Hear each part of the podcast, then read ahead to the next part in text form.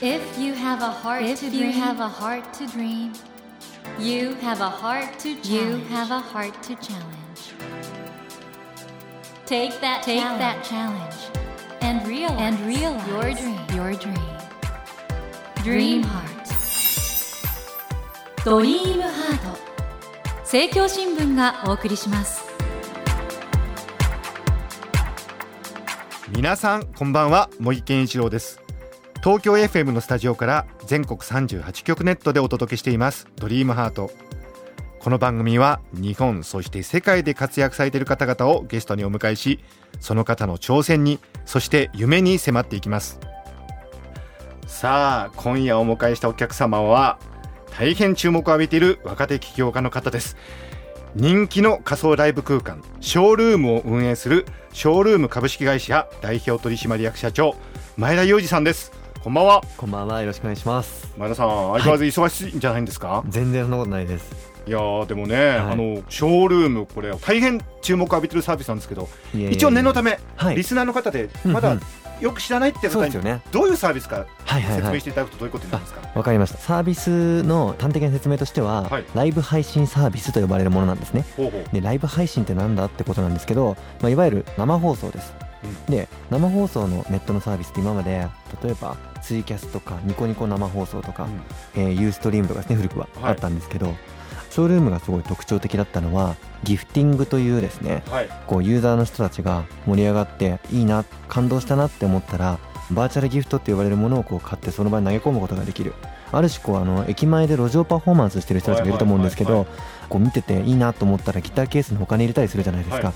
あれをネット上に持ってきたものだと思っていただけると分かりやすいかなと思います。なるほど。そして前田さんも実はかつて路上パフォーマンスをやってたんですそうよねですね。もう昔からずっとやっててで全然稼げなかった頃から稼げるようになるまでのその自分の原体験を元にして作ったサービスですね。はい。ショールームね僕も実は配信登録密かにさせていただいてるんですがありがとうございます、あの画面がねアーティストのやってるそのパフォーマンスのとこに比べてそのうんうん。入場者っていうかなそのフはいはいはい。ァンのところのがやたらと目立つ作りになってるじゃないですか。そうですね。あれはどんなな思いが？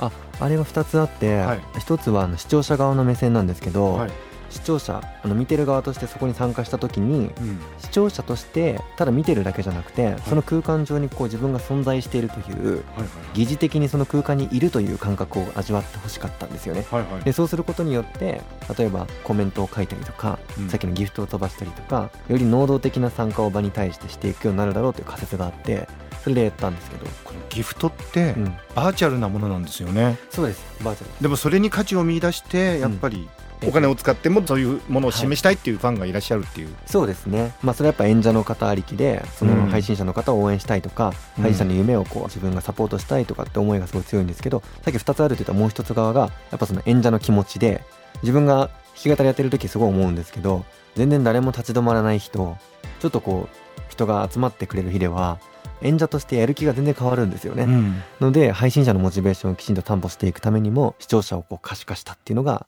先ほどの茂木さんの質問に答えるとあるかなと思います。このショールームというねあうんのサービスも素晴らしいんですけど、この前田裕二さんという方がまた本当に素晴らしい方なんで、今日皆さんぜひあの前田節をたっぷり 聞いていただこうかなと思いまそすれ多いです。はい、というわけで今夜は人気の仮想ライブ空間ショールームを運営するショールーム株式会社代表取締役社長前田裕二さんをお迎えしてお話を伺っていきます前田さん今日どうぞよろしくお願いしますよろしくお願いします。前田さん改めてちょっとプロフィールをご紹介しますねはい。前田裕二さんは1987年東京生まれ、はい現在31歳ということではい。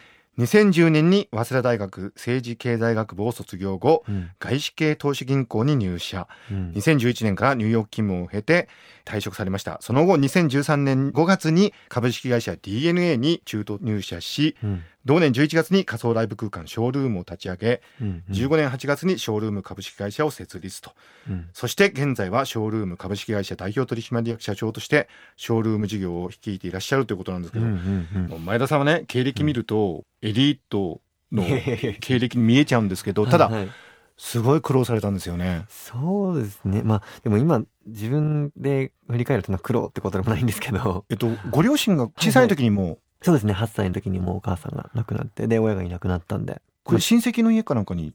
そうですね。その後1年ぐらいラグがあってなかなか家が見つからなくて。えじゃあ1年間はどうされてたんですか？もう点々とですね。あ点々？いろんなところをうん。あの渡り歩いて家なき状態をこう頑張って生きてましたけど。それであのお金を稼がなくちゃっていうんで弾き語りを始められたんですよね。はいはい。でもこれ普通小学生で弾き語りやろうって発想思いつかないと思うんですけど。そうですね。あそれで言うとまず一番最初にやろうと思ったのが働こうと思ったんですよね。小学生で？そうですそうです。うん。だから一番最初の僕が働こうと思ったきっかけを提供してくれたのは家の近くに駄菓子屋さんがあって、うん。そこでバイトさせてくださいって言いに行ったのをすごい覚えてるんですけどその時小学校4年生でしたかね。えなんて言いました？時給が一般的に800円ぐらいだったのを知ってたんで、うん半分でいいから 400円でいいから働かせてくださいっていうのを駄菓子屋のおばちゃんおばあちゃんですね、うん。真剣に交渉したんですけど、うん。その時にすごいこうハッとさせられたのは、うん。お給料は売り上げから出てるってことを、まあ、言われたんですよね。要はそのうまい棒が1個10円だとすると、うん。それがまあ少なくとも うん。40本以上売れないとうん。君に1時間400円払う原資がないでしょっていうえそのでも駄菓子屋のおばあさんすごい素敵な人ですね。ちゃんと教えてくれたっていう、そうなんですで僕ハッとしてあそっか意味図のように、うん。このお給料っていうものが湧き出てくるものじゃなくてちゃんと物が売れてその中からお給料が払われるんだなって当たり前なんですけどハッとしたんですよ。えそれを小学生で小学学んだんですね。4年の時に。4年で学んだんだ。あなるほどと思って。ってことはうん。駄菓子は確かにダメだねと、どう見ても物が売れてるように見えないし 確かに一個一個の単価がそれこそ低いからもっとちゃんとしっかりした単価のものが継続的に売れてるお店に行こうと思って、うん。家電量販店に行って家電量販店行ったの？えでどうでした？やっぱ働かせてくれなくて、うん。なんて言われたの？あ仕事がないっていうかまあ 確かに僕が店頭に立ってレジではい。P とかやってたら小学校なんで、うん。小学生がそのことやってたらこう労働基準法違反とかなんかあの法に反するだろうなと思ったんで、うん。裏側のゴミ出しとかそういうえそこまで考えて言ってたんだ言ってたんですけど200円でもいいんで時給みたいな言ってたんですけどダメでそしてグレちゃったんですよねちょっあとグレた時期があったんでね。すごいグレました、うん。なんていうかその親がいないとか家でご飯食べさせてもらえないとかっていうのはうん。別に自分が後天的に何かをしたからそうなったわけじゃないじゃないですか。もう先天的な環境要因をうん。後天的な努力でこう乗り越えようとしてるのにそれを認めない社会っていうのがおかしいと。おかしいなと。思ってすごいグレたこれだから前田さんのこれもう人生のパッションになってるじゃないですかその後ね、はいはい。やっぱり後天的に努力すると報われる世の中にしたい、はいそれが今ショールームにもまさにまさに。つながってるわけですもんね、はい。ちょっとねそのエンタメ業界の話はいはい。として、やっぱりショールーム以前はうんうん努力してもなかなか上に行けないっていう構造があったって感じたんですね。そうですね。さらに言うと正しい努力の仕方がわからない人がほとんどだったと思うんですよね、うん。例えば熱量がすごい音楽が好きだとか、はい。い、つかこう俳優になりたいとか何でもいいんですけどね。夢があったとしても、はいその熱量を正しく今行うべき努力にこう正しく転換できてる人っていうのはなかなかいないなと思って、うん。例えばじゃあどうやったらファンが増えるのかとかついたファンがどうやったら離れないのかとかコミュニティはどうやって盛り上がるのかとかそういうこう自分自身のマーケティングについての知見がある演者クリエイターってあまり多くないと思うんですよね。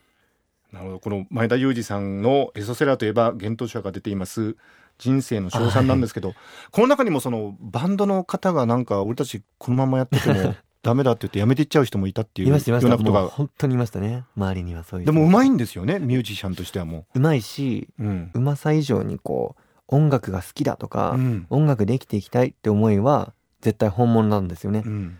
なんですけどかといってその熱量があったからといってそれがちゃんとファンという形に置き換わってるとか経済的なそのリターンに置き換わってますかってそうじゃないから結局どっかで諦めてこうなんかな俺の人生っていまいちだなって思ってバイトして終わっちゃうみたいまあ、なだからミュージシャンとしてある意味じゃグレてるってことでしょ？そう音楽を貫けないってことだから。貫けない、うん、だからそれは個人の努力というよりもシステムの方だってことでそうです。まさにこのショールームというシステムプラットフォームを立ち上げたってことなんですけど、まさに。これでも DNA に入るっていうのと、はいは自分で起業するっていう2つの道があったと思うんですけど、はいはいはい。DNA に入った決め手って何だったんですか？もともと DNA の中で立ち上げようとあまり思ってなかったんですよね。ええ DNA に入ってまずはその事業を作るということを自分自身でこう染み込ませてみようというか、修行しようとしてはい。入ったんで。はい。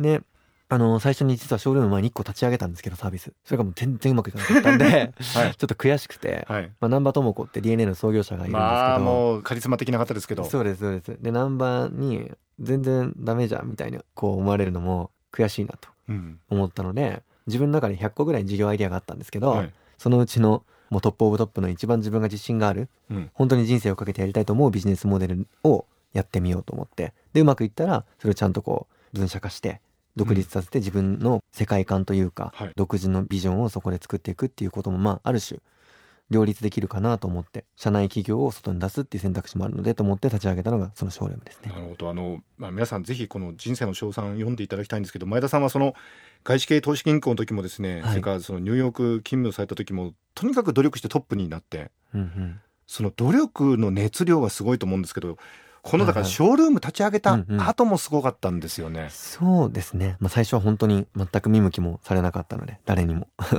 どんなふうに営業とかされたんですか？あもうシンプルに例えば最初だと僕らは全国のアイドルグループをショールームにコンテンツとして巻き込んでいこうとしてたので、ええええ。アイドルをこう抱えてらっしゃるような全国の芸能事務所をバーッと全部リストアップしてうん。電話するっていう、はいはいはい。まああとはライブの現場に自分が行ってそこで営業したりとか。特に奇抜なことはしてなくてですね。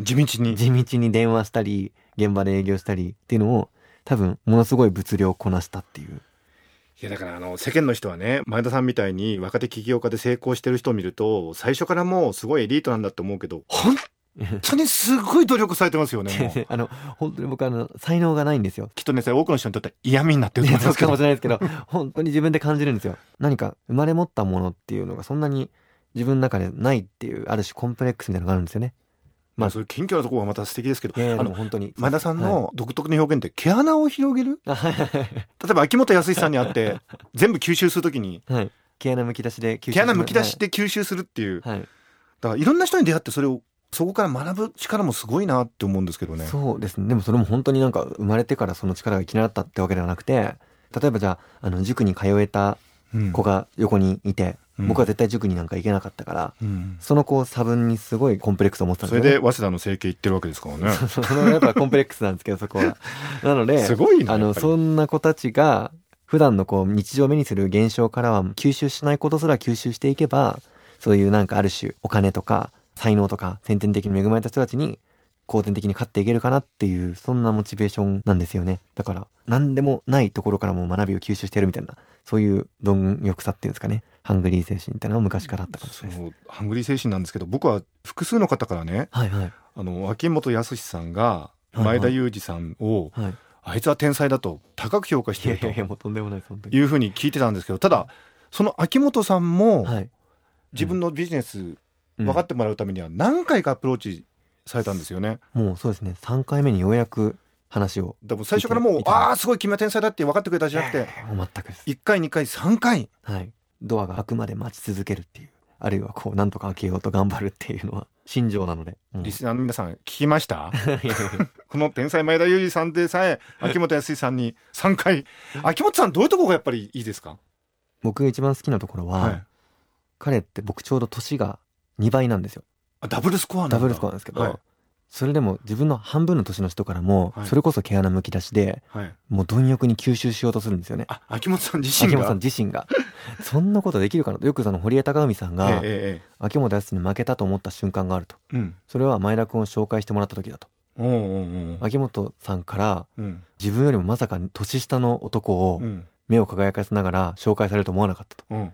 それは本当は自分がやんなきゃいけないって堀江さんああその自分自分のが役割だと、役割なのにうん秋元さんあの年になってでもまだ若い面白いやつを探してはうん。吸収しようとして面白がろうとしてるっていうのが、これは勝てないなって思ったって言っててそこですね。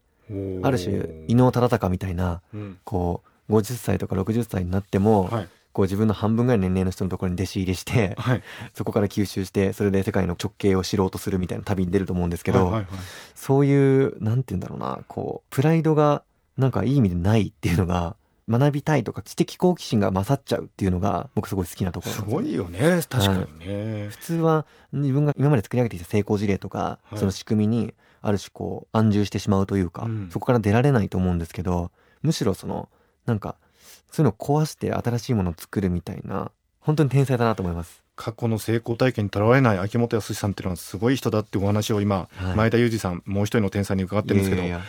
前田さん。はい、このショールームこれからうんうん。どう発展しそうですか、まあいくつかあるんですけど、はい。一つは結構僕なんですかねまだ日本ってその発信者側に回るっていう観点で、ライブ配信がまだそこまで広まってないと思ってるんですよね。うんうん。で発信者側に回るっていうのはすごい特別なことかと皆さん思いかもしれないんですけど、うん。もう普段からやってるはずなんですよ。お Facebook もそうだし、はい。Instagram もそうだし、はいはい。Twitter 側も。はい。みんな気づけば実はコンテンツを受け取る側じゃなくてうん。発信する側に回っているよねと。うんでその発信する側に回るから回った時にその自分のコンテンツをいいねとか面白いって言ってくれることによって承認欲求が満たされてうん。気持ちよくなって快楽を得るっていう仕組みは進化していくと僕はやっぱ動画に行き着くと思ってるんですけど、はいだからどっかでライブ配信をみんながしてる状況になると思ってるんですよね。そこに持っていかなきゃいけないなと思ってます。ただすごいハードルがあるのはやっぱりこう生で自分の顔を出して何かこう自分の個性を表現するって結構難しいじゃないですか、うんうん。でそこで今僕らがやってるのが生身の人間じゃなくてバーチャルキャラクターとして発信できる仕組みを作ってるんですよ、はいはい。バーチャルキャラでライブ配信ができたら、うん例えばもう麻雀と競馬が好きでしょうがない女の子がいるじゃないですか。うん。でもそれ私麻雀とか競馬とか言ったらちょっとなんか変なやつと思われるなって思っても、そしたらもう麻雀くんとかを作ってその子が裏側に入ってうん。もう好きなだけ麻雀の話をすればいい。したら麻雀が好きな人たちがコミュニティとして集まってきて盛り上がるじゃないですか。あそれいいかも。だから僕結構信じてて日本に住んでる人たちの中にはもっと僕らが知らない知り得ない個性面白さが眠ってるのにそれが表に出てないだけだと思ってるんですよああそれ正しいかもね。なんかもう一人の自分で発信するとすごく解放されるというそうなんかそうなんそうなんうん癒しになるかも。なんかちょっとまたテレビを見るとかこうやってラジオを聞くっていう楽しさとはまた別のうん。快楽がそこにはあると信じてるんですよね。自分の存在を認めてもらえるというか個性を承認してもらえるっていう感覚。うん。これがその現実世界がより効率化していく中で人が求めさまよう要素になるんじゃないかなと思っててだからそういう意味においてはねこのショールームっていろんな人が自分の可能性に気づいていくきっかけになったらいいですいやね本当にそうなんですそうなんです。そういう風にしていきたいなと思ってます。もうこの前田さんご自身はもうね大変今いろんな活躍されていいやいやて全然本当に。実はあの関東エリアで皆さんお聞きかもしれませんけども東京 FM では毎週土曜の深夜1時半からうんうん。ショールーム主義というラジオ番組放送されてるんですよね。そうなんです。実はこの番組のちょっと後でされてるんですけどこれどういう番組なんですか？これが多分ドリームハートにかなりテーマが似ていて、ええ。夢がテーマなんですよね。ほでまあショールームの企業理念もやっぱそこにくっついてるのでうはい。夢とか目標とか野心を持ってる人たちが努力する方法というか機会を提供してはい。その場で頑張ってるとちゃんとその夢とか目標に近づいていけるっていう世界を作りたいっていうことでショールームが存在するのでそのラジオ番組にもある種夢を叶えていたりとかみんなの夢の対象になっているような人たちを呼んでうん。どうやって夢叶えましたかとかどうやって今その場所にいるのかっていうのをすごい深掘って聞いて毛穴広げて。毛穴を広げてリスナーの方がそこから吸収してちょっとは自分の活動にプラスになったらいいなっていうそんな番組やってます。えーこれもう絶対みんな聞きたいって。じゃあ関東以外の方は聞けないのかということで、聞けます。大丈夫です。前田由里さんの番組「ショールーム主義」はですねはい、スマホアプリのラジコプレミアムそれから全国の FM 局のラジオ番組をエリアフリーでなおかつ無料で楽しめるという、この Wiz ラジオというアプリでしたら全国どこでも聞くことができますということで。ぜひ聞いてみてください。そしてあの僕本当にこの本はね、うんうん。読ませていただいて感動したんですけどます。人生の称賛。うん、幻冬舎から出てこれもベストセラーになってますけどいえいえ。そのこれまでの人生があまりにもドラマチックで素敵ではい。各ステージで本当に努力されてますもんね目いっぱいね。いやーでも努力っていう感覚はその局面局面ではないんですけどねある種本当に制約の理論っていつも言ってるんですけど例えば小学生の時だったらお腹が空いてしょうがなかったのでうん。お腹空いてるからご飯食べようと思ったらお金が必要でうん。で今晩300円ぐらいもらえないと本当にお腹が空いてやばいみたいなことなんで、うん。結構必死に考えるっていうことですごい仮説検証の努力をしたんですねとかっていうことをよくおっしゃっていただけるんですけどうん。努力っていうよりは目の前の制約を乗り越えようとしてただけっていうかですね。なんでそれが自分を成長させたんだなと思ってますけどね素敵すぎますよねお話伺ってても。いやいやでもないです。本当だからあの前田さんは見た目でねはい。イケメン起業家って言われることが多いんですけど僕やっぱり中身がイケメンだと思うわ。それ多いです。本当に。もう本当それ多い。まあでも本当にあの天才って努力できる人が天才はいはい。なんでね、脳の働きからよく。だからええなるほど。前田さんはもうだから秀才は人並みの努力ができる人で天才は超人的な努力ができる人が天才なんで、ええそういう意味では前田さんは本当天才だなとなるほど。思います。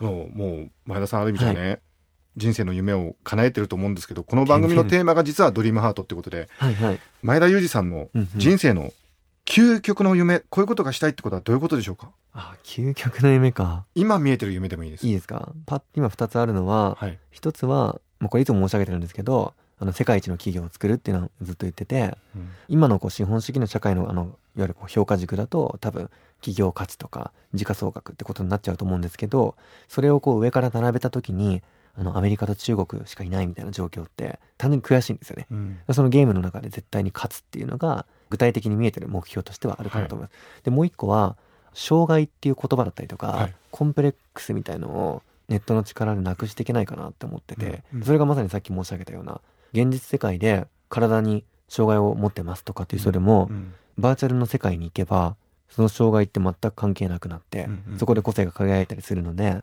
その世界をちゃんと盛り上げていくことによって現実世界に自信を与えていくようなことができたらいいなと思っててこれもすごい今やりたいなと思ってることですね。いやでも前田さんの夢が実現したら多くの人の夢もまた実現する手助けになりそうですね。そうですね。本当に。多分いつか武道館に立ちたいなとか それこそね何らかこう先天的な理由でその本当はやりたいことを諦めてる人多分たくさんいると思うんですけど、うん。それを変えていきたいんですよね。そのための仕組みをもっと広げていかなきゃいけないなと思ってて。だからショールームという場にもっとたくさんのオーディエンスや盛り上がりというのを紐づけていかなきゃなと思って頑張ってるなるほど。日々です、はい、皆さんぜひショールーム覗いてみてください。そして配信者登録なんかも もしされたら意外とね自分の意外な一面がわかるかもしれませんもんね。そうですでも全然簡単に1分ぐらいで配信者登録できて、はい。誰でもすぐ数百人の前に自分を露出できるのでそれ それって結構すごいことだと思うので。そうですよね、はい。ぜひ皆さんショールームをお試しください、えーということで森健一郎が東京 FM のスタジオから全国放送でお届けしています。ドリームハート今夜は人気の仮想ライブ空間ショールームを運営するショールーム株式会社代表取締役社長前田裕二さんをお迎えしました前田さんどうもありがとうございましたありがとうございました Never let go of that dream. Never forget Never that to challenge. heart to challenge. Dream Heart. 茂木健一郎が東京 FM のスタジオから全国38局ネットでお届けしてきました「ドリームハート今夜は人気の仮想ライブ空間ショールームを運営するショールーム株式会社代表取締役社長前田裕二さんをお迎えしました。いかがでしたでしょうか？もう本当に僕ね見た目がイケメンということはもちろんなんですけども中身がイケメンっていうことに尽きるなあ僕の印象はもう本当に人生の賞賛とかそういう本読んでみてください。